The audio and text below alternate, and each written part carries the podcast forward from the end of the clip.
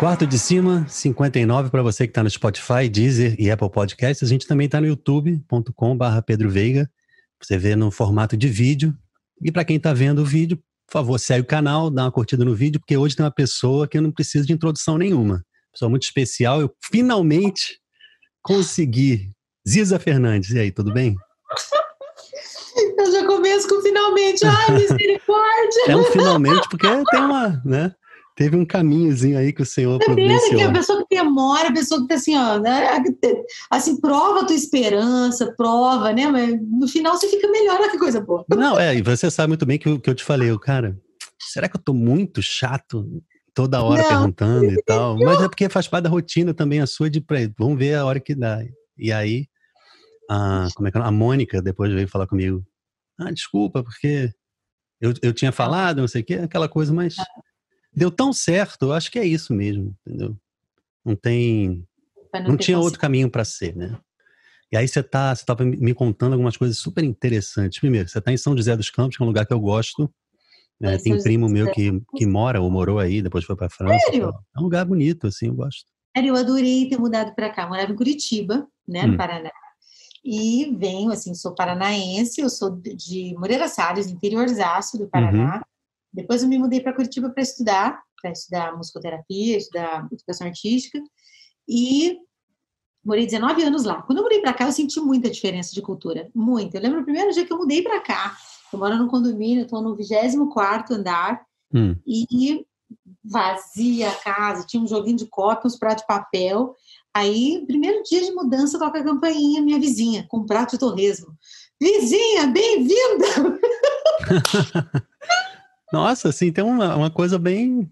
Uma gente, característica de interior, na verdade, né? Porque... Sensacional, né? É. Gente, mudei para o lugar certo. Se é minha vizinha, pois é. primeiro me oferece torresmo. Olha como mais linda. E linda ela. Às vezes eu tô aqui tocando piano, às vezes eu tô cantando, eu paro. Ela toca campainha. Vixe, tá alto, vai reclamar. Meu Deus do céu.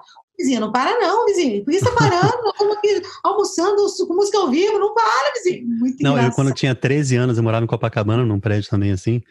E aí eu tocava e ficava um pouco também, assim, pensando, será que tá incomodando? Aí uma vez eu fui à janela, a vizinha do prédio, assim, do lado. Olha, tá maravilhoso, hein? Não se preocupa não, tá ótimo. Eu, Poxa, que bom, porque às vezes tinha aula aquela coisa de ficar fazendo escala, escala, escala, né? é. a vida toda. Você estudou piano também? Estudei, estudei. Fiz o conservatório todo. Depois eu fiz um tempo de especialização em piano, piano erudito. Fiz com Caramba. o professor Paulo Giovannini, no Paraná. Eu estudei no Conservatório Santa Cecília, em Maringá, no interior do Paraná. Depois fiz um, um, tempo de especialização com o professor Paulo na, na época era o Centro de Música da Universidade Estadual de Maringá.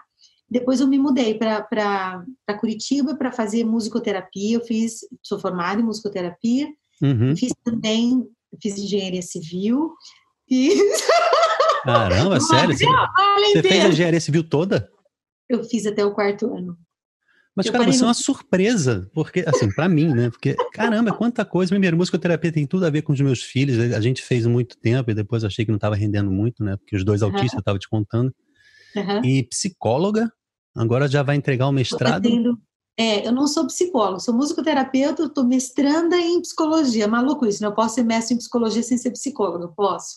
Ué, então, sou mas é, é, vai ser psicóloga é, de qualquer maneira, né? Sim, sim mestre em psicologia é na área de cognição.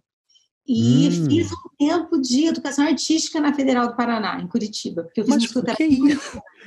Eu tô me sentindo assim um vagabundo. Tanto que você fez de coisa e faz de coisa na vida, gente. Eu tava achando assim, já, pô, só a carreira de, can de cantora já toma todo o tempo. Como é que você consegue organizar tudo isso? Eu acho que tem uma coisa da disciplina, assim, tem uma coisa. Pode por aqui, viu, Alê? Não tem problema não tem, eu acho que eu tenho uma coisa, gosto, sou amante do conhecimento, amo uhum. aprender, amo estudar, não sou uma pessoa que é, tem uma relação insolente assim com o tempo, sabe? Hum. Acho uma coisa muito sagrada, por isso que até foi difícil assim a gente marcar, demorou um pouquinho porque é, Sim, com certeza. Bem sulista, bem disciplinada, assim, tem que fazer isso e bora fazer. Tudo tem começo, meio e fim, tem que chegar no fim também. Não dá para só ter iniciativas, tem que ter acabativas. É, então, é, isso, assim, isso me sempre me ajudou muito. É, acho que a cultura do Sul também me, me, me construiu, me ajudou a andar com gente que também era muito comprometida com a, com a própria habilidade, com a própria vida. Eu acho que eu sempre tive essa coisa terapêutica, assim, de amar o tempo e tirar proveito dele ao máximo, né? E de ter pensar no futuro, vivendo um, um presente bem, assim, né? Vivendo você acha um que presente. você aprendeu isso em casa ou mais, assim, na, na juventude fora de casa? Esse work ethic, que é, tipo, exatamente, né? Ética, né? De respeitar e de trabalhar com, com a filha. Cara, eu sempre, eu, é verdade que eu tenho uma mãe bem exigente, né? Uhum. É verdade que a vida me foi exigente através da mãe que eu tive, minha mãe é bipolar. Então, uhum. eu tive uma, uma, desde muito nova, eu fui muito exigida a dar conta das irregularidades, rompantes, interrupções dos processos de casa, de família, né? E eu acho que isso me fez uma pessoa disciplinada para aguentar, me fez uma pessoa resiliente desde nova, entende? Foi a coisa foi muito tensa e muito difícil em casa desde muito novinha, assim. Sim. Muito novinha, que eu digo 12, 13 anos, eu já tinha que lidar com coisa de adulto. Pois né? é, né? Com dramas mesmo, por exemplo, tentativas de suicídio, de violência, de coisas dramáticas mesmo. Uhum. E eu acho que isso me fez assim, eu preciso dar conta disso aqui, mas eu quero fazer isso aqui, isso aqui, isso aqui, isso aqui. Então, se eu dou conta disso aqui, eu tenho que me organizar para fazer isso, isso, isso, isso, isso, isso, isso que eu quero fazer. Resumindo, eu acho Sim. que o constrangimento da vida, o aperto da vida, é, me ensinou a aproveitar mais o tempo, assim. Mas o sofrimento traz bons frutos, né? Porque eu, inclusive, estava acompanho muito um podcast americano do Joe Rogan. Ele é comediante, ele é comentarista de luta e ele é ele tem esse maior podcast do mundo, é o dele.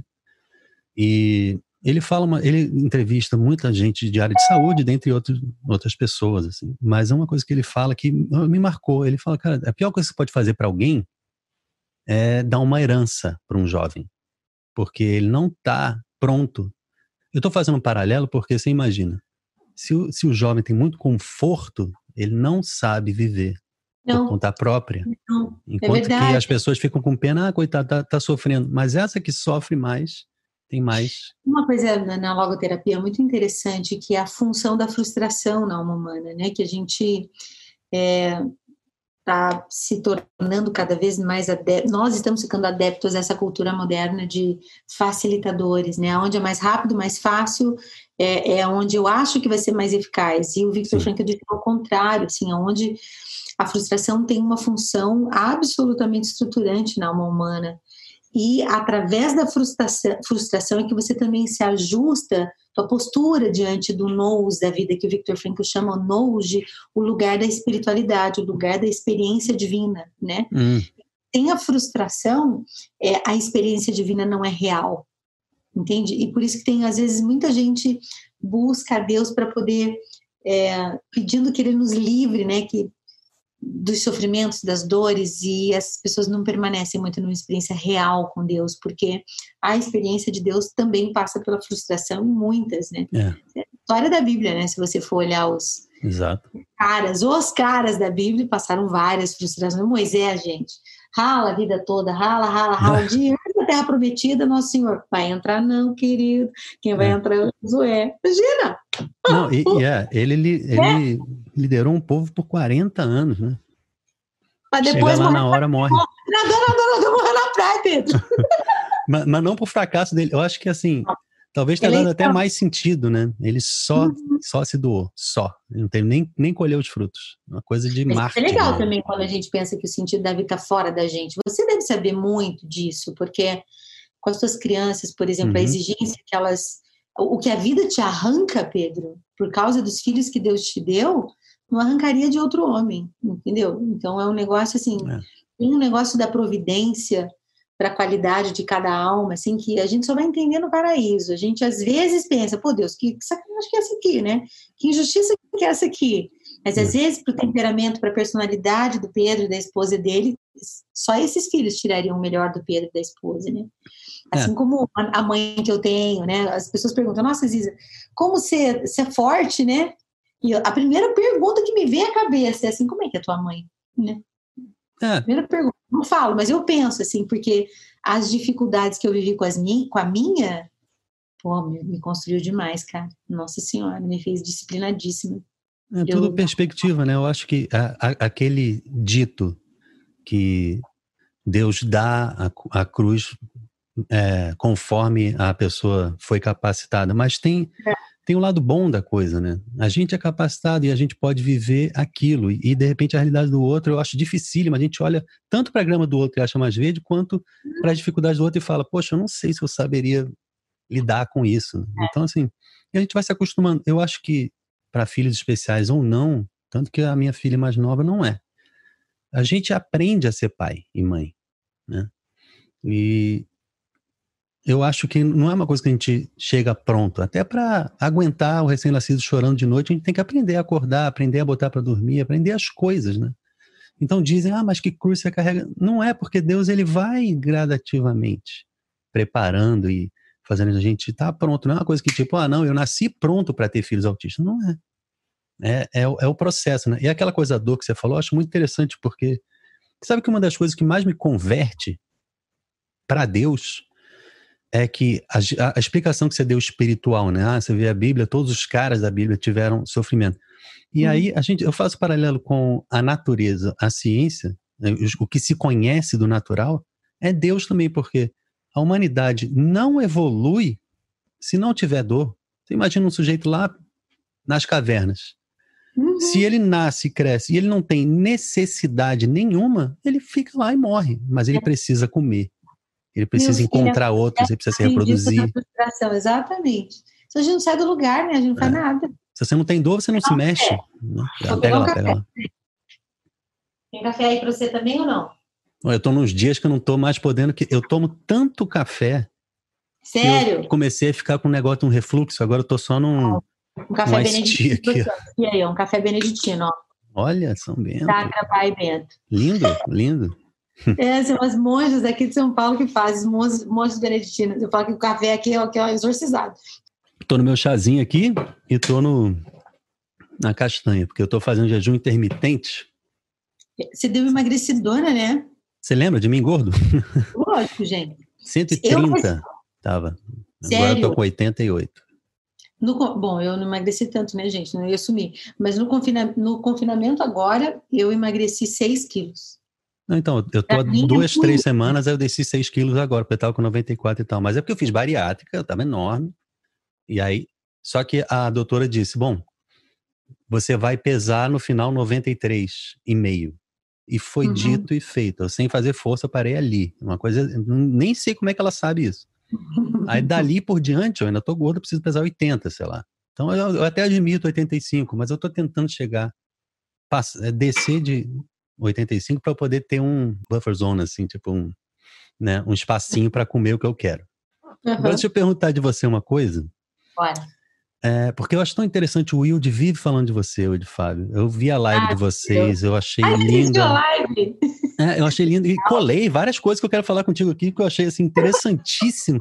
e eu vi, eu, eu, eu, até fiquei com inveja porque vocês são tão amigos, vocês se conhecem há tanto tempo, entendeu? Que eu fiquei, caramba, eu vou conversar com a Ziza, não vai chegar aos pés, assim, mas vamos tentar, né? Sim, Porque quem se conhece tem mais intimidade, né? Então, assim, rola mais, assim, o papo e tal.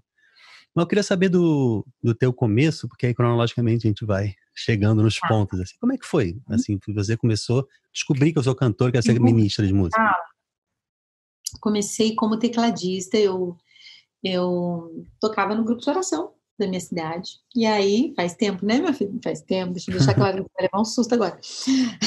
aí teve os primeiros retiros de é, músicos do Paraná com o Eugênio Jorge. Foi o primeiro retiro. Sim, sensacional. Então. Que eu fui. Aí eu fui tecladista. Hum. E aí eu fui lá, aqui, ó. Tocando lá no retiro, tranquilo. Uhum. Aí o senhor Eugênio Jorge resolve, resolve compor uma música. Aí ele começa. Que faço novas todas mentira. as coisas. Não, é mentira. Que faço novas todas as coisas. Eu tocando. É vida que brota da vida. É Meu Deus, ele compôs isso na hora ali. Eu tocando. Caramba. Só então você é coautora. Quanto eu sou da idade da pedra. Não, você é coautora da música, então. Na verdade, eu não tinha nem noção que era isso. Para mim, sempre foi do Eugênio, não tem nem. nem não, é, não, não, a situação estava harmonizando ali e ele foi fazendo a música, claro. Historicamente, digamos que eu sou realmente coautora e a Melinha ia escrevendo a letra no quadro negro, na ah. frente, fez na frente de todo mundo a música. Então, eu comecei assim, tocando. Era Mas você era a... nova também. Né? Tinha 17 anos, 17 para 18, eu era uhum. absolutamente tímida. Eu não abria minha boca, Pedro, eu era muito tímida, Sério? muito muito, e aí aos poucos o Eugênio foi me abrindo portas. Depois eu tenho um grande amigo no Paraná que se chama Sidney Teres, que me levava para tocar violão e cantar. Tocar violão sempre foi de ouvido, nunca estudei. Violão sou ruim, eu, eu assim, eu sirvo. Assim, olha, eu também violão não sei nada. Também. Não, eu vou na raça, assim, agora tocando nas missas do Padre Fábio, só passo vergonha. Mas, meu Senhor, eu ofereço, te ofereço a minha vergonha, porque é isso que eu tenho, não tem como ninguém entrar aqui para tocar. Mas quem é formado em música não, não passa vergonha, não. Não, é. Ah, não sei tocar violão, mas. Comenta das missas assim, que voz linda! Eu, graças a Deus, que a voz salva. é. Assim começou, o Eugênio começou a me abrir portas e é, um dia eu, eu trabalhava num acampamento né, nos movimentos da minha paróquia que se chamava Evangelização 2000. Não sei se você já ouviu falar faz tempo, né? Faz tempo, Acho que não. sim. A gente não tem a idade muito diferente, não. Eu tenho 14, 40 é, anos, 14 anos, imagina. Tem 40 anos. né? Que bom que você acha que a gente tem a mesma idade, tá ótimo. Deixa não, tá assim. parecido. Né? A idade não é muito longe, não. De 48 e meio, quase 49. Ah, e aí, não, mas não é. o que aconteceu? Eu trabalhava num acampamento, acampamento juvenil, dentro desse movimento. Uhum. E eu ia, esse era um tipo de trabalho que ia para o meio das florestas, assim, e levava a galera para fazer uma experiência de Deus através da, da, da, da natureza. E aí tinha determinados momentos nesse acampamento e que as músicas eram muito feias, cara, me dava nervoso. Aí o que começou a acontecer? Eu comecei a compor para esses determinados momentos nos acampamentos, sem a menor, não tinha a hum. menor pretensão de cantar na vida, estava fazendo engenharia, tinha a menor pretensão. E aí, quando um amigo meu que hoje mora em Lisboa, Marcos Ataíde, me disse: Eu queria documentar essas músicas do acampamento, topa? Lá no Rio Grande do Sul, era Porto Alegre, onde, onde tinham esses acampamentos também. Tinha no Paraná e tinha lá. E vinha de Franca, foi o Martim Valverde que trouxe para o Brasil. E aí eu falei: Vamos. Aí a gente ficava sempre hospedado na casa dele e era aquela quarta e sala, a gente dormia no tapete da sala, assim, bem coisa de irmão, é mesmo coisa de amigo. Legal, legal. Aí um dia ele falou assim: vou te levar para o estúdio amanhã para gravar, da Rádio Nova Aliança. Falei, ah, isso da rádio? Rádio Nova Aliança. Meu Deus, eu era mega fã né, da Rádio Nova Aliança, existe hoje, super, super boa. Beleza, fui eu para o estúdio com o Marcos, aí eu entrei, no, primeira vez que eu entro no aquário de um estúdio na vida, e ele pergunta assim, grava as músicas do acampamento? E eu gravo com o violãozinho aqui, ó, microfone, violãozinho e eu. Qual que você quer? Aí ele disse assim, todas. tá bom, todas. E aí eu fui, acho que umas 20 e poucas, assim, uma atrás da outra. E levou um susto, porque ele não sabia que eu tinha tanta música, entendeu? Ele não sabia que eu já vi tanta coisa pelos acampamentos. Eu, tímida, né? Não falava muito. E nisso, enquanto eu estava gravando, ele ligou para o Azaf Borba. Você deve conhecer o Azaf Borba, que proprietário do, do estúdio Life, que eu nem sei se, se continua esse estúdio até hoje, ligou para o Azaf e disse amanhã, e ele marcou sem me dizer, sem me dizer, amanhã eu estou levando uma pessoa para você conhecer, você tem compromisso? Não, não, pode vir, o Azaf sempre foi de Porto Alegre, né? No dia seguinte, esse Marcos, meu amigo, me acorda de manhã, ei, vamos, vou te levar num lugar.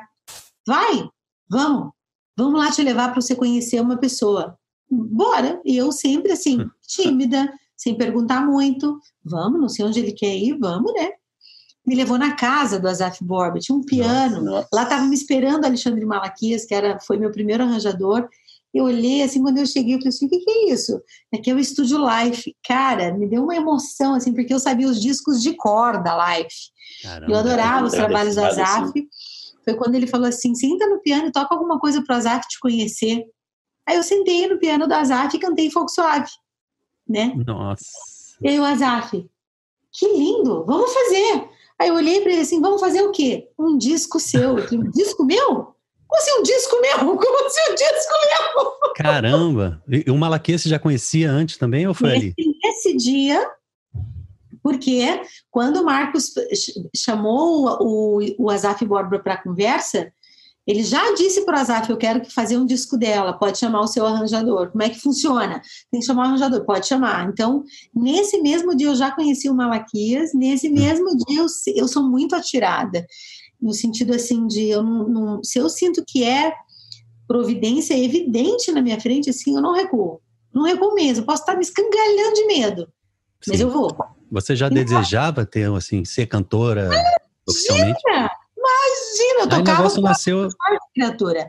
Meu primeiro disco eu tenho um vibrado de ovelha. Ah, horroroso. Não, a pessoa vai aprendendo.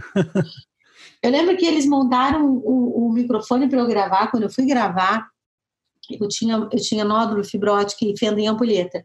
Hum. Tinha muito escape de ar na voz e não cantava, era tímida. Eu tinha sido nadadora profissional. Eu gritava muito quando eu era nadadora. Então eu tinha muito, muito escape de ar. Rouca! Hum. E aí eu me lembro que ele fez umas marcas de esparadrapo no chão para eu não mexer o pé, numa distância do microfone enorme, assim, para disfarçar minha rouquidão no meu primeiro disco. Então, se ouve o meu primeiro disco, ele é bem rouquinho, mas ele era muito pior se o, se o Abner, que, foi, que era o irmão do Azaf, foi o técnico, hum. não tivesse me ajudado nessa rouquidão. Então, hoje eu tô aqui, tô com a voz mega cansada, tô aqui com o meu nebulizadorzinho, fazendo exercício. Você ainda vai falar depois, né? Tem fono agora, que a Denise, que está me fazendo performance vocal, está me tratando, cuidando, na verdade, porque Sim.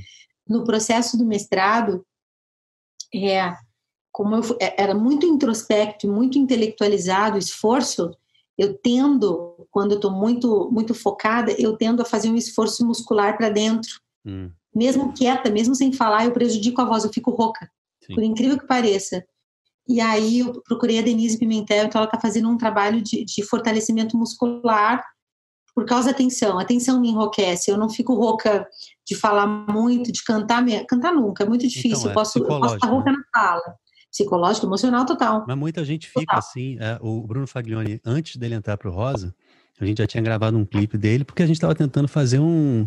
lançar solo, né? Com um cantor solo, e acabou que. Ah, antes dele ir pro Rosa? É, aí a gente gravou a música um dia, né? Eu, o pessoal da uhum. Fábio, o André e tal. E aí o Rosa, que tinha. sincronizou, porque Deus permitiu que fosse assim, né? Aí o, o Guilherme precisou sair, chegou no momento de sair, né? Uhum. E eles estavam à procura de um vocalista, e por causa desse clipe, chamaram o Bruno. Só que antes dele entrar pro Rosa, a gente já tinha feito um, dois shows, apresentações dele no Aleluia do Rio e tal.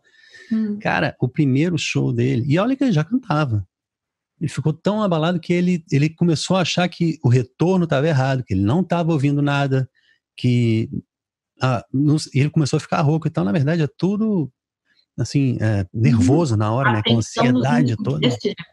É. Uhum. E você falou de fono, eu, eu tenho feito uns workshops né, para ministros de música falando sobre técnica e espiritualidade. Uhum. E até lembrei que você uma vez, não sei se você ainda tá com essa coisa de como é que é o nome? Seminário, uh, seminário não, Experience 2020. É isso, mais ou menos? É uma coisa de, de seminário? De... Vamos lá. O Experience é uma experiência que você tem com todos os professores da Oficina Viva num só dia. Com todas as é, hum. opções de conhecimento. A gente se organiza em nove áreas dentro da Oficina Viva. Então, a gente tem a área de vida profissional, a gente tem a área mulheres, a gente tem a área de expressão integrada, que é teatro e dança, hum. a gente tem a área kids, a gente tem a área, deixa eu ver o que mais, meu Deus, agora entrou a gastronomia, a área musical, a área litúrgica, são nove áreas. E, o experience é o quê? Um dia para você sentar e conhecer todo mundo que trabalha e tudo que, é, tudo que a gente faz. A gente já entendeu que o experience próximo vai ter que ser uma semana, porque não cabe mais num dia, né? Tá enorme, graças a Deus. Bom. Eu lembro que você falou no último troféu Louvemos, você falou com o Renan Martins, que a gente foi com ele, e aí uhum. você tinha chamado ele para fazer alguma dessas aulas. Se eu não me engano, não sei se era esse evento ou era algo que você já estava. Não me lembro qual foi, mas é, a Oficina Viva se ocupa bastante de bastante assunto que diz respeito ao artista, bastante. Não é só trabalho voltado à arte, uhum. mas porque tem o núcleo humanidades que só trata de formação humana, estrutura psicológica. Então não é só técnica, né? É, Oi? Não é só técnica musical, tem não, outras coisas. Né? Não, e é, uma, e é uma produtora voltada para assuntos que promovam sentido de vida. Não está voltada somente para arte. Por isso que tem é, formação humana, o núcleo humanidades, hum. o núcleo mulheres, o núcleo gastronomia, o núcleo kids, porque a gente tem cada vez mais sentido a necessidade das mães, né, pra, e dos pais, claro, para lidar com as crianças. Enfim, a Oficina Viva é uma produtora que se ocupa disso. Essa é até minha defesa de mestrado. É, então, é, tem muito a ver exatamente com o que você está fazendo nesse momento, né? Eu fui é. mestrado por causa disso, porque eu recebi um convite do Bispo de São Paulo para que a Oficina Viva fosse parceira da Arquidiocese dentro da Faculdade de Teologia como curso de extensão cultural universitária.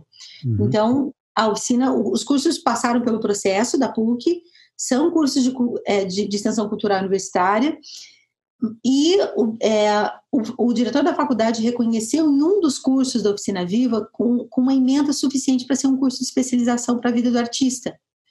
Mas é, eu precisava, precisaria ceder a metodologia Oficina Viva para algum mestre da casa, hum. porque só um mestre poderia liderar um curso de especialização para a vida, a vida artística. E aí foi quando ele me provocou: bom, ou você cede a metodologia ou você vai estudar. E eu, bora lá estudar. Foi Bom, por né? isso que eu fui estudar, por isso eu entrei no mestrado, que tem a ver com sentido de vida e tem a ver com cognição, com pensamento, que eu queria muito estudar o pensamento. Então, quando eu fui para o CP, é uma, um mestrado na linha de cognição social, ou seja, o pensamento no entre. Entre hum. eu e você agora está acontecendo uma interação. É. Tá, tá, algumas funções mentais estão em ação.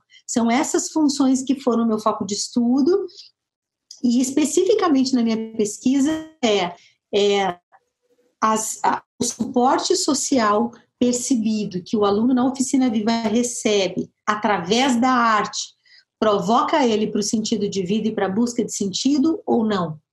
Hum. Essa é a minha pesquisa. Você vai ter Caramba. que assistir a defesa para saber se deu certo ou se não deu. Depois você me conta. Mas sensacional isso. E eu Pô, acho que, que é uma lacuna que você preenche também na, na, uhum. na, na, na, igreja né? e na música católica, na, no papel que você desempenha, né? Uma lacuna Sim. que você preenche porque quase ninguém. Se eu não me engano, acho que Padre Fábio é psicólogo. Não, não tenho ele, é certeza. É, ele é filósofo e, e. E, teólogo. E teólogo. Sim, ele aí é padres são, mas é o que eu achei que ele fosse. Na verdade, é, eu, eu lembro de uma pregação dele na Canção Nova, há muitos anos, tem mais de 10 anos. Eu dificilmente choro numa homilia. Mas ele tem uma habilidade. Ele eu fiquei é um pensando, eu não sei o que é que ele, não sei o que é que ele, ele fez tem, na vida. Ele tem, eu sei que tem. Mas é incrível. E eu vi, eu vi uma receita. É Deus tava... que deu mesmo, é incrível, ele é incrível. Sensacional. Você já gravou com ele também, acho que não sei se foi no seu DVD de 2015. Eu gravei no dele, ele gravou no meu. É, eu gravei é. no dele no Queremos Deus, ele gravou comigo no Municipal. Que DVD lindo seu. É, cenário, cenário, a, a regimentação, a, a, Malaquias e o. esqueci o outro. Sim, foram, a grande maioria dos arranjos foram do Malaquias e relidos pelo Boina. Isso, o Boina, exatamente. Também com a, a, assessoria de direção musical da Janaíne Pavani, que é minha pianista. Não, eu vou te falar o seguinte: é porque você é muito esclarecido, muito inteligente, porque as pessoas, os músicos da nossa igreja, e aí eu fico com cuidado para não falar muito mal, mas é, a gente tende a, a, querer copiar, entendeu? Para se adequar, né? Então é. eu, quero, eu quero ser aceito, então eu vou fazer aquilo que já está acontecendo. E o que eu vejo na vida inteira é que você não tem essa preocupação, entendeu? E aí ele o é arranjo do DVD é maravilhoso, é diferente, ele tem uma cara de, de tudo, assim, jazz, até até aquela classe do Roberto Carlos naquele, naquele eh, show de final de ano, assim, muito bonito, as cordas, tudo muito bem feito mesmo. Obrigada, é uma honra escutar um elogio seu. Não, imagina. Eu acho que tem essa coisa muito personalizada que sempre foi uma inquietude da minha alma. Eu acho que todo artista tem isso, assim. É, todo, todo artista tem um lugar onde ele é só ele mesmo.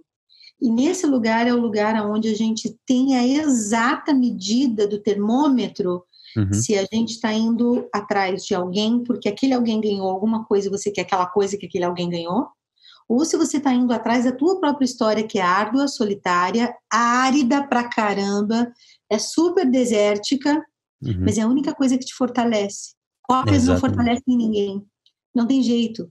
E eu, e eu percebo um movimento perigoso É, a Oficina Viva não se ocupa somente de música católica, pelo contrário, como eu venho da música erudita. Uhum. Depois da música erudita, eu fui para Curitiba fazer musicoterapia, trabalhei na Fundação Cultural de Curitiba um bom tempo, como cantora de um grupo vocal de MPB.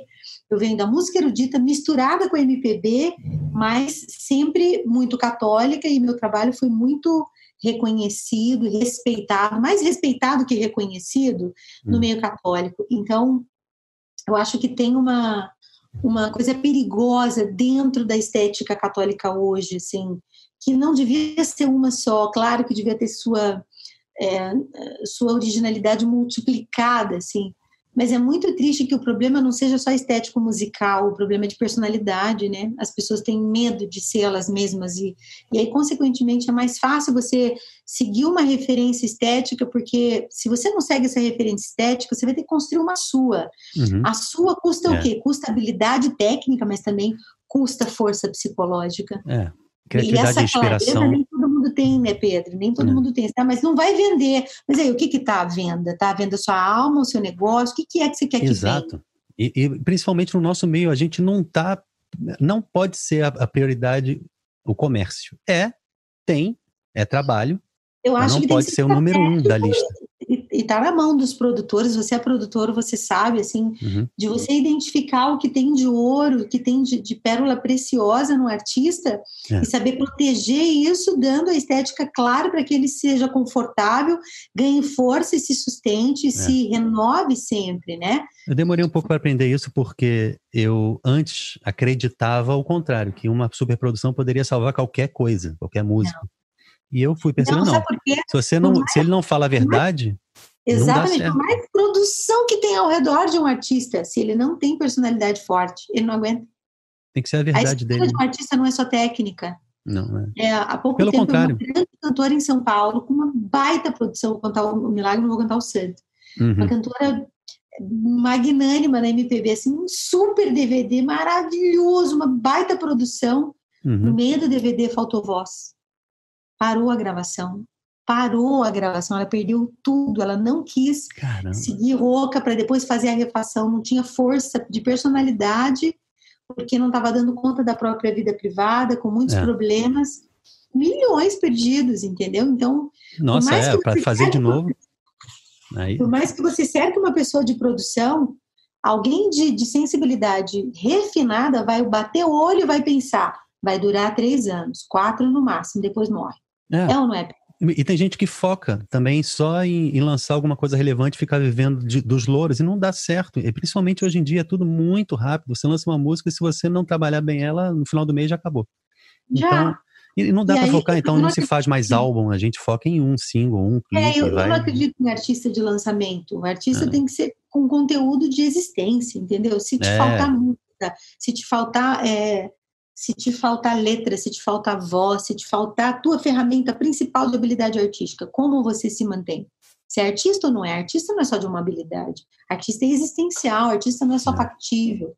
O artista não é só. Eu não sou só artista porque eu sei mexer em tecla, é. ou porque eu canto, ou porque eu escrevo. É, mas não só isso. Coisa. É, mas as pessoas custam entender isso. Viver a arte, é. né? Não é só fazer alguma é. coisa, né? Uma habilidade mecânica. Esses né? dias o Wilde mesmo, na conversa com ele, muitos me perguntam, Isa, o que, que você faz para se renovar tanto? Eu falei, não, uhum. não penso, tem que me renovar ao vivo. É. Não, eu não me gabo disso, não. Não, mas tem uma coisa que precisa ser ouvida sempre, o sopro de Deus me ajuda o convite do meu bispo, do meu amigão, padre Boris, lá da, da faculdade para eu estudar, foi um imenso sinal de Deus para mim, assim. Hum. Bora lá, você quer construir um curso de especialização para a vida artística cristã? Você vai estudar. Você tem noção de onde está se metendo, Jadair? Eu falando uhum. comigo meu nome é Jadair. É. Você tem noção, Jadair? Uhum. Tenho. Eu quero construir um legado que não dependa de mim. Eu quero fazer uma coisa que eu não preciso estar lá para ser bom mas eu preciso construir primeiro, é. entende? E as pessoas pensam só agora, assim, quantos views e curtidas eu tenho aqui no meu negócio é, aqui? É muito assim, muito insegurança. No frontline ou não? Eu tô no, é. no, no, na, na, no top 5 da canção nova, sei lá onde, o Raio Park. Me dá nervoso esse Pedro, me dá muito nervoso. É, se você só para nisso, fica muito difícil. E a gente estava falando dessa coisa do excesso, se não for verdadeiro. Eu lembro de uma coisa que também marcou minha vida lá no comecinho da, da obra Shalom, Uhum. O Nicodemos foi para o Rio fazer uma pregação no retiro de artistas. É. No meio da semana, a, só a comunidade de vida tem as missas lá no centro de evangelização e tal, mas eu estava lá, uma quarta-feira mais ou menos. E aí não tinha ninguém para cantar e tocar, ele mesmo tocou e cantou. E assim, ele não é o maior cantor de todos, a gente sabe, quem conhece ele, nem o maior instrumentista de todos, mas ele tem uma intimidade tão grande e ele, é ele transborda. Foi a missa mais linda que eu assisti na minha vida, que eu participei na minha vida. Um violão desafinado e ele cantando Olha, o jeito que dava. Quando eu fui trabalhar de, na direção musical da Jornada Mundial, foi uma das primeiras pessoas que eu procurei no segredo, no privado. Ah, assim. Ele é muito importante para mim. Que ninguém pode saber, mas eu preciso muito da sua ajuda. Para ele e para o Martim Valverde, foram as duas pessoas primeiras que eu procurei, porque eu falei assim: não, eu não estou sozinha nesse trem, não, socorro, misericórdia. É. Não, mas é bom, é bom a gente recorrer, assim, é, e a igreja incentiva muito a gente se apoiar nos irmãos, a gente aprende isso no caminho, né? Porque senão Quem a gente tende a ficar é egoísta. Né? Sabe né? mais, pergunta para ele, pronto, acabou.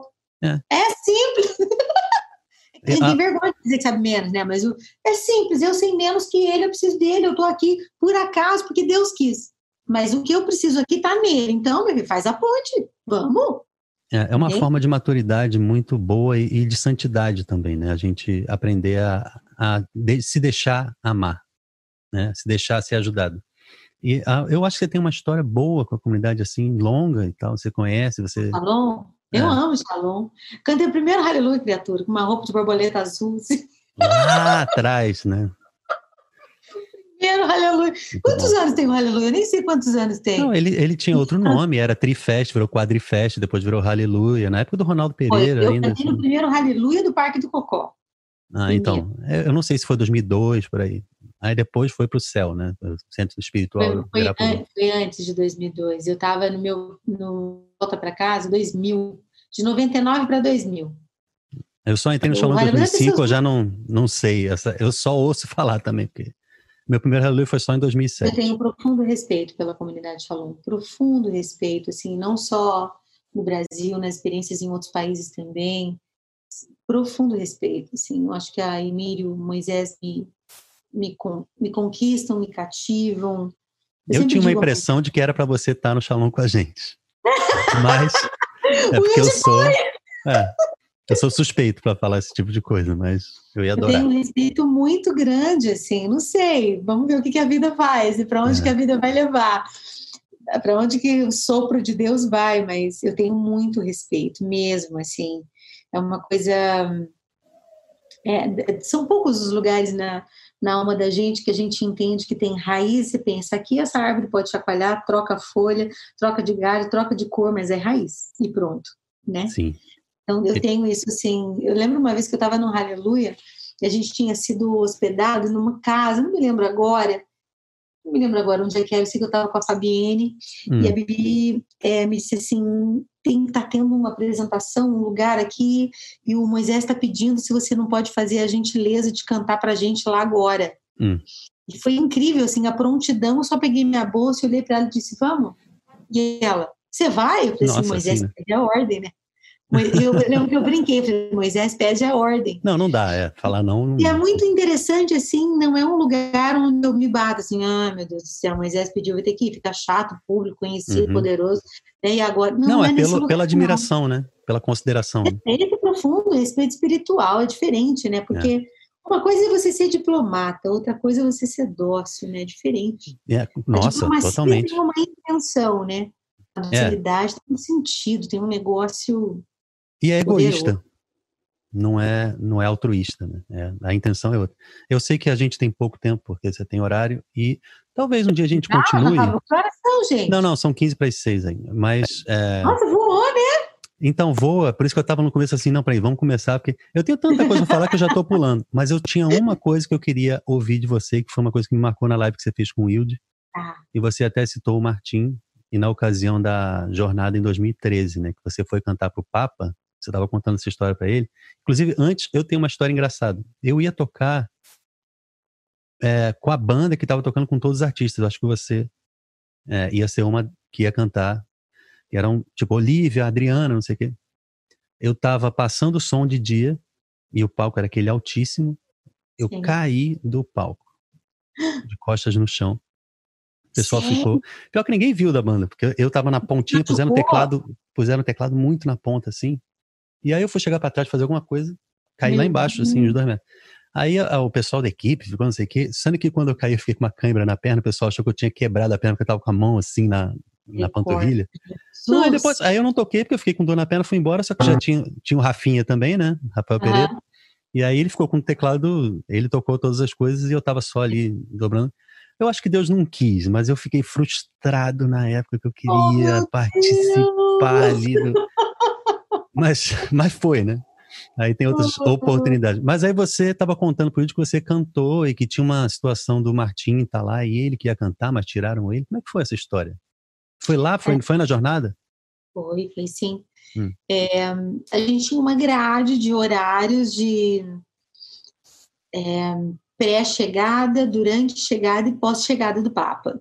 Hum. Tudo, tudo era meticulosamente calculado por causa do sistema de segurança. Então, não só a gente estava cuidando do artístico, do que acontecia no palco, do que quem subia, quem descia, mas uhum. eu tinha no rádio, tá chegando, a polícia abriu, a polícia uhum. fechou, é, entende? Então, uhum. eu estava com, com, a Polícia Federal o tempo todo, estava com o meu chefe, o padre Renato, é, da época de, ia me dizendo tem que fazer isso, tem que fazer aquilo, e, enfim, uhum. era ponte das decisões de alto escalão para saber o que, que ia para o ar, o que, que ia para a transmissão mundial, né? E aí eu tinha a obrigação de dizer sim ou não. Sim. Então tinha os produtores que estavam no, no, pé da escada e subiam um artista, todo mundo sabia o que, que ia acontecer, então eu estava atenta, vendo a coisa acontecer. Era na sexta-feira, eh, se eu não me engano, e se eu não me engano, hoje é dia 28. Bom, vamos ver o é. dia que vai passar o podcast, mas hoje nós estamos gravando no dia 28 é. de julho. Hoje fazem exatamente sete anos que a jornada terminou, né? Que legal. Caramba, você é, lembra dessa data? Eu nunca ia lembrar. Sim, é porque ontem à noite eu fui rezar e fui lembrar de tanta coisa. Assim, hoje foi exatamente sete anos. E aí, estava é, cravado o tempo de preparado para o Martim cantar antes do Papa chegar. Então, eu lembro que o Papa ia chegar seis e cinco.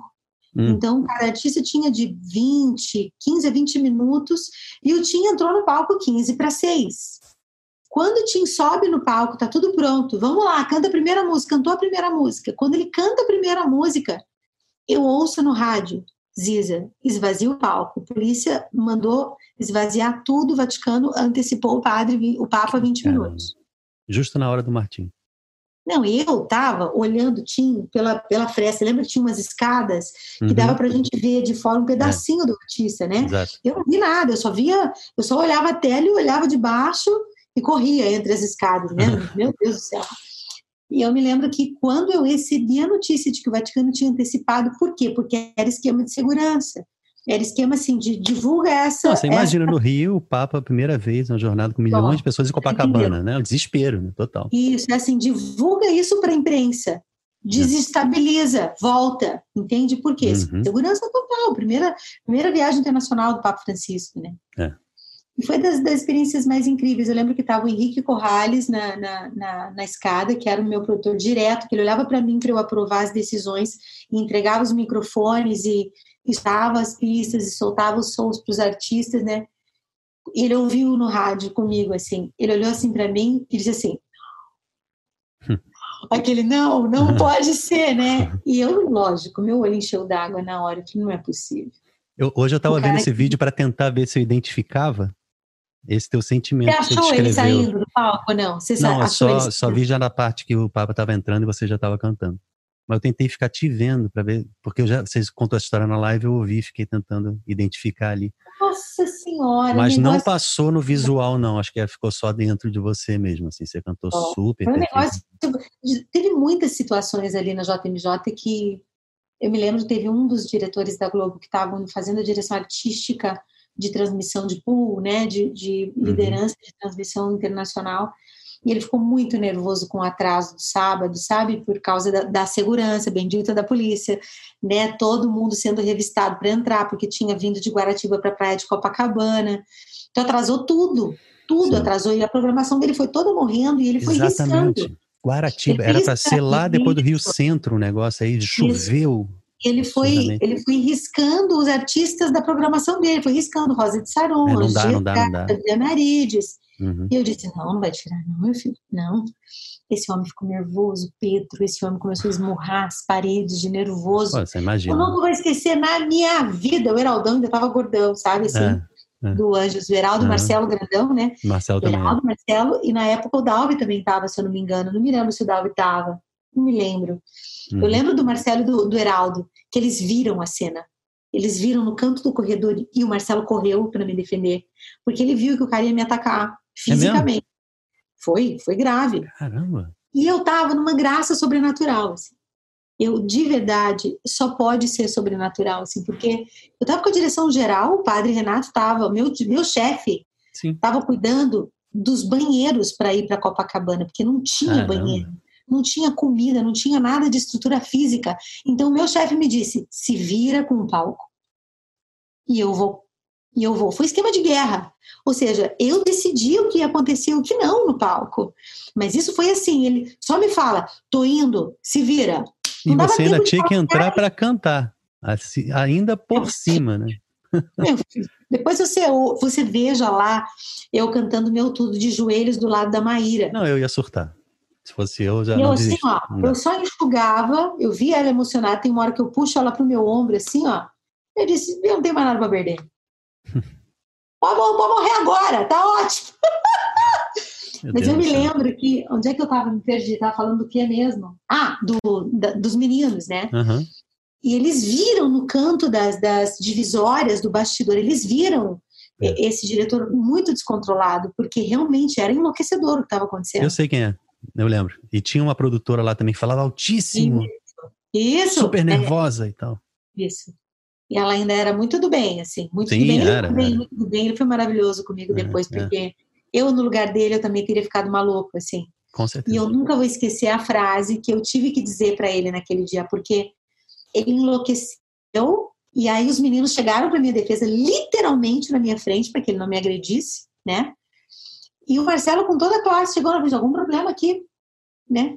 Aí eu só dei o braço assim pro Marcelão e disse: tá Marcelão, tá né? Porque tem que tá ser um cara bem. grandão Era ali. Disse assim, tá precisando de alguma coisa, nega.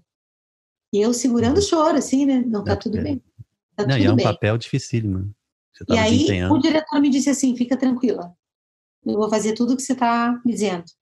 Mas o Espírito Santo me soprou assim no ouvido. Ele tá mentindo. É. E ele tranquilizou todo mundo e foi pro House Mix. Sim. Eu de besta, que não tinha nada, hum. fui seguindo. Fui seguindo, com a programação na minha mão, e eu vi na leitura labial de longe do House Mix, ele mandando pular os artistas católicos. Nossa, ele estava sem noção aí eu fui, total. Aí eu fui, eu, eu entendo ele, porque ele estava num lugar de responsabilidade do trabalho dele. E seria lógico, lógico, numa lógica humana, Sim. tira, tira, tira ajusta, entra aqui tudo que está programado, todos, tudo que foi preparado de produção de vídeo e beleza. Uhum. Aí eu me lembro é, que ele estava muito descontrolado e o Dudu Trentin estava na House Mix, que é um queridíssimo uhum. produtor musical. Uhum. Eu cheguei na House Mix, eu só olhei para o Dudu Trentin e eu, é, naquela hora eu cheguei para esse diretor, olhei para ele assim, é, precisa ser mantido o que você me disse e ele se descontrolou, ele falou muito palavrão, me xingou, me, me assim, né? E eu tava calma, Pedro. Eu lembro Caramba. que o Dudu pegou um fone e disse assim, ó, você não merece ver ouvir isso. E pôs o meu ouvido. Eu tirei e disse assim, não é comigo, cara. Aqui, a igreja sou eu. Ele não pode cortar. Ele ficou tão nervoso que ele pegou o fone, jogou na mesa e disse: Então transmite você, transmite você. Eu só olhei para o Dudu e disse assim: Como é que faz, meu filho? então pronto. E ele disse: Pega o fone que eu te ensino. Eu fiz a transmissão do pool por 40 minutos. Caramba, cara.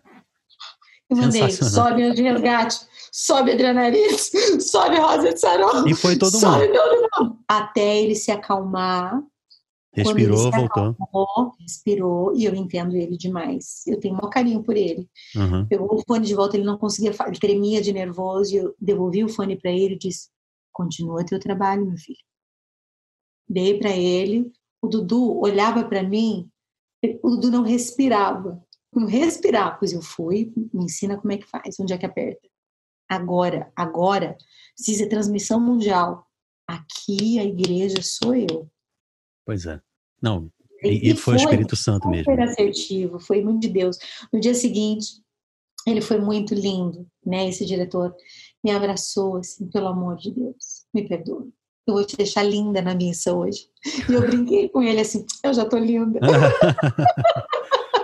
Fica tranquilo que vai dar tudo certo. da transmissão da missa. Meu, imagina você com, uma, com um negócio todinho produzido para uma transmissão mundial e tudo cai. Não, era mas... de enlouquecer, então não era hora de deixar ele nervoso. Não, Mas por muito menos, aleluia, que é muito menor, já, a gente já fica doido, né? imagina é. o Papa. Então, teve muita coisa que nunca ninguém vai saber, assim, mas ao mesmo tempo, ele foi, ele se descontrolou por minutos, ele ficou muito nervoso, mas ao mesmo tempo ele depois ele segurou na unha tudo. Então eu devo honra a ele, muito respeito, apesar do nervoso, apesar de estava todo mundo muito estressado, foi um negócio muito surreal. Mas trabalhou mas, bem. Eu sabia que Deus tinha me feito para aquela hora, né? É. Não, é. Então. Aquilo, né? E se não assim, fosse você, ia dar muito errado. Então, foi um o Espírito Santo. Aí o Espírito Santo ia ter escolhido alguém, alguém lá para estar tá lá também. Mas eu acho que teve uma história de vida, né? A história com a minha mãe, com a minha família. Eu tinha recém me divorciado, eu tinha vivido um momento Sim. de muito sofrimento uhum. e nada me abalava, cara. Eu tinha sofrido demais. Eu falava, não, isso aqui é pouco perto do que eu passei. O fundo é. do poço é onde fica. Mas, é, mas é porque Deus te deu não. a graça mesmo ali, né? Porque você foi, poderia ter surtado junto Pedro, com ele. Foi sobrenatural. Eu pegava é. o fone e eu cantava. Quando a coisa pegava, assim, eu cantava com a galera. Vem, o Espírito Santo, com o máximo de feminilidade, assim, doçura. E a galera no rádio assim, como é que você consegue, cara? É um presente pro pessoal, né? Armas femininas. É. Só uma mulher pode fazer pra isso. Para ver se acalma a moral da, da produção, né? Mas é, que não, deve equipe, um presente. Eu postei ontem nos meus stories, olha, a melhor equipe de todos os tempos. Tinha três regras. Ó, eu convidei vocês para estar tá aqui, para passar fome, para não dormir, para sofrer. Passar fome, não dormir, sofrer. Nós vamos trabalhar, isso é fato. Passar é. fome, sofrer, não dormir. O primeiro que reclamar vai embora. Fato. É, é. Essa era a regra. Meu, essa galera foi sensacional. No meio da é bom que você já preparou antes. É. Nunca vai esquecer, tinha um monte de mochila assim no QGzinho lá. Eu tava morta, né? Aí a gente estava decidindo o cronograma, tinha mudar tudo, mudou de lugar, mudou tudo. E eu estava sentada assim em cima das mochilas, assim, para poder decidir como é que ia ficar o cronograma, assim, ó. Aí eu dormi, sentada, assim, aí alguém me pegou, feito uma bolinha, eu sou pequena, né?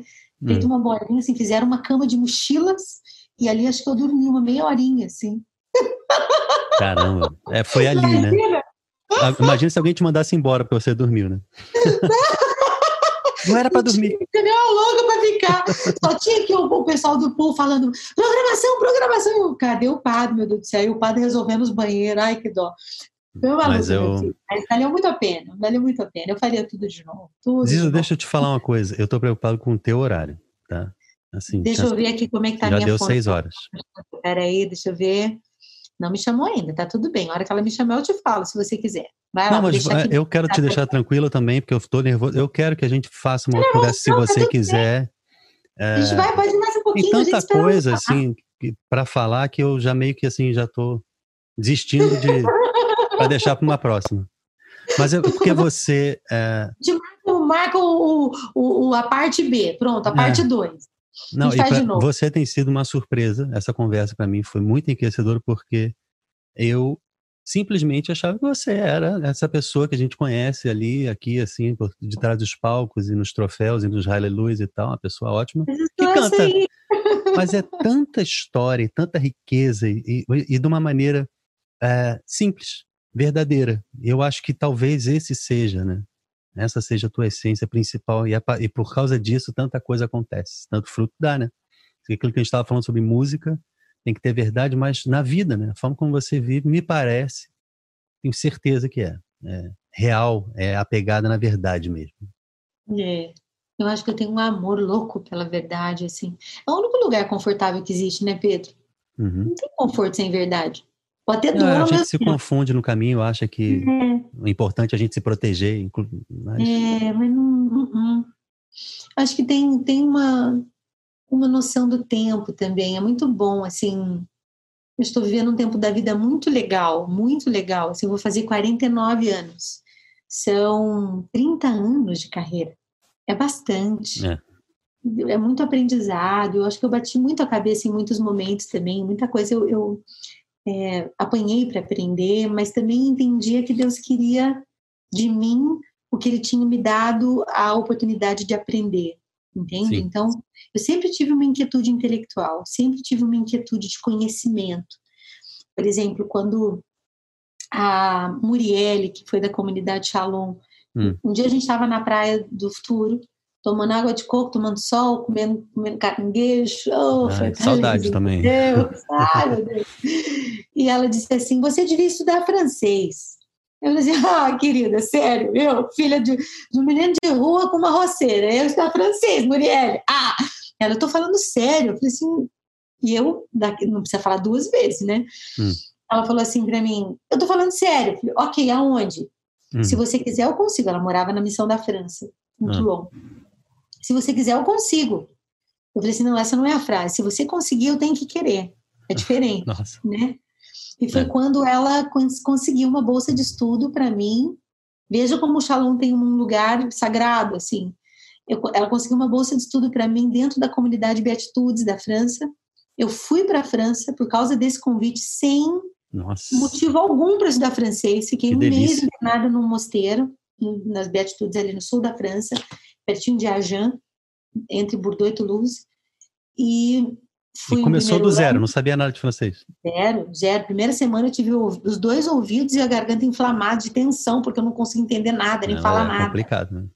Mas foi maravilhoso. Fui no ano seguinte, fui depois no ano seguinte de novo. Fui três anos seguidos, assim, sem entender muito o que, que Deus queria, Caramba. né? Por que, que eu estava estudando. Eu sempre fui apaixonada pelos idiomas, assim. A mesma coisa foi acontecendo com o italiano. Você foi para a é, Itália também, né? Uhum. Conhecendo também, a primeira vez que eu fui para Roma foi lá em Vilara, onde tinha a primeira casa da comunidade Shalom. Fui com a Fabienne também para lá. Depois fui para a Suíça, conheci a casa do Shalom na Suíça. E aí. Você conhece digamos, muito mais casa que eu.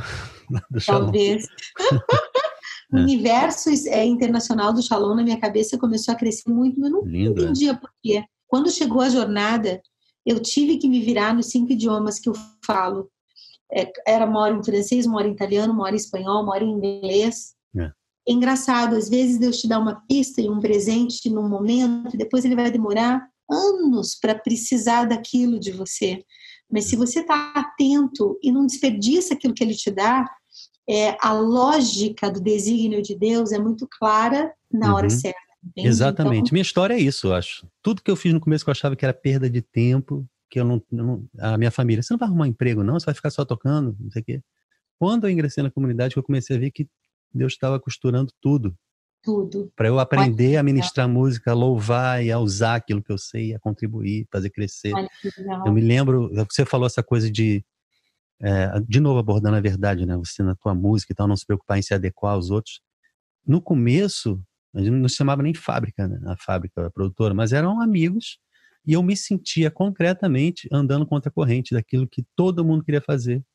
Mas eu, mas não era uma, eu atendendo uma vontade minha, era algo que Deus me impelia a fazer. Uhum. E é, tudo aquilo que eu tinha passado e achado que não tinha importância nenhuma, eu estava tendo a oportunidade de aplicar e a gente conseguiu fazer um marco né, na música e mudar um pouco, né? Mudar um pouco a rota ali do, do que estava acontecendo naquele momento. E eu tenho uma gratidão a Deus muito grande por isso, porque porque ele não tem pressa em fazer acontecer, né? A, a uhum. gente que está no tempo, ele está fora, então ele, ah, você quando criança vai ser assim, vai acontecer isso aqui, e lá quando você estiver bem mais velho, é que vai fazer sentido. É. Mas para você, mas para mim, Deus já faz, né? Já eu sei o que é, né? Pedro, quem fez esse mosaico que está atrás de você? Esse aqui é um artista do Canadá, se eu não me engano. É Ted Manns. Então, é, é, um mosaico mesmo ou é uma colagem? É um mosaico super bem feito. Ele, é, ele é, um, é um artista que faz esse tipo de arte para os podcasts americanos, os mais famosos. E eu, como ah. acompanho, eu, cara, eu preciso de um desse.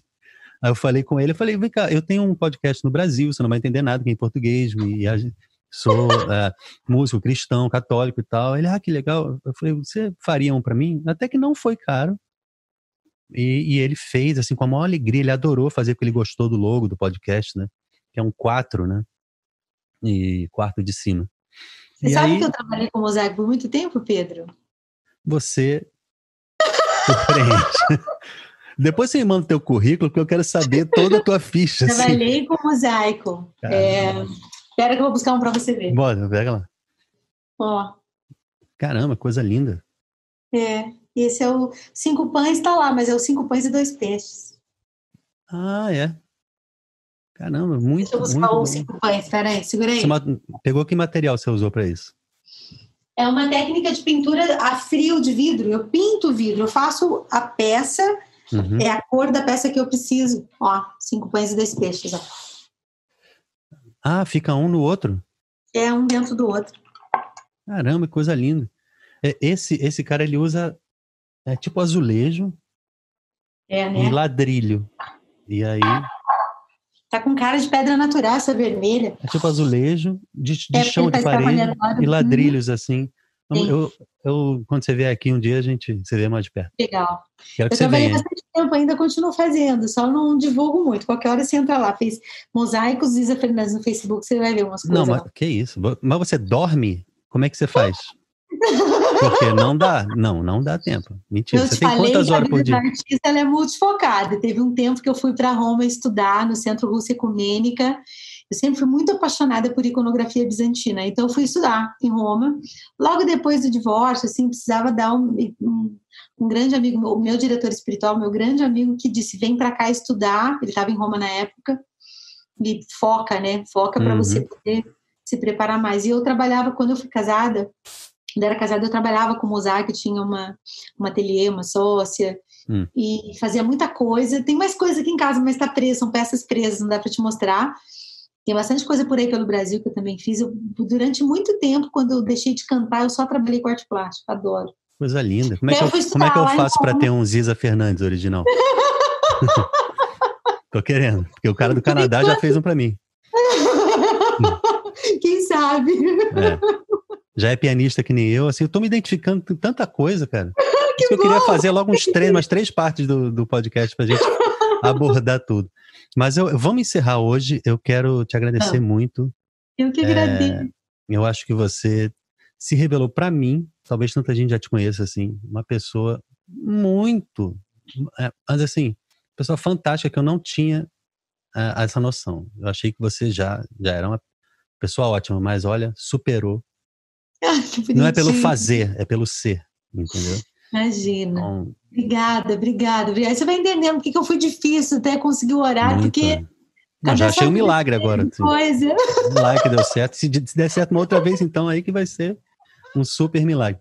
Mas eu quero que é, tenha também feito um sentido para você que a gente possa de Nossa, repente, marcar uma amizade, início de uma amizade aqui. Sim, Pedro, entendeu? sim, sim, sim. E... Eu agradeço demais o convite, a insistência e ao mesmo tempo de não ter desistido nesse tempo de mestrado meio exigente, assim, que eu fiquei meio ilhada, né? Mas eu te agradeço muito pela oportunidade de trazer à luz, às vezes, as coisas que as pessoas nunca falam muito, né? Fazer um espaço para a verdade é coisa de gente corajosa, né? De gente é. que se levanta no meio da correnteza e, e se recusa a andar na correnteza, né? Então, acho uhum. que isso me dá esperança, me fortalece também, me ajuda. Se assim, não, tem gente andando junto, né? Tem gente por aí também. É. Bom, eu me identifiquei muito e me ajudou muito também a repensar. Agora eu tenho que buscar mais cinco coisas para fazer, porque eu me sentindo o cara mais solto na vida que existe. Mas, oh, Isa, muito obrigado, viu? Eu que a gente se fala assim que der. Tá bom, tá bom. Beijo. Um abração para você, um beijão e, e Deus te abençoe. Amém. Amém.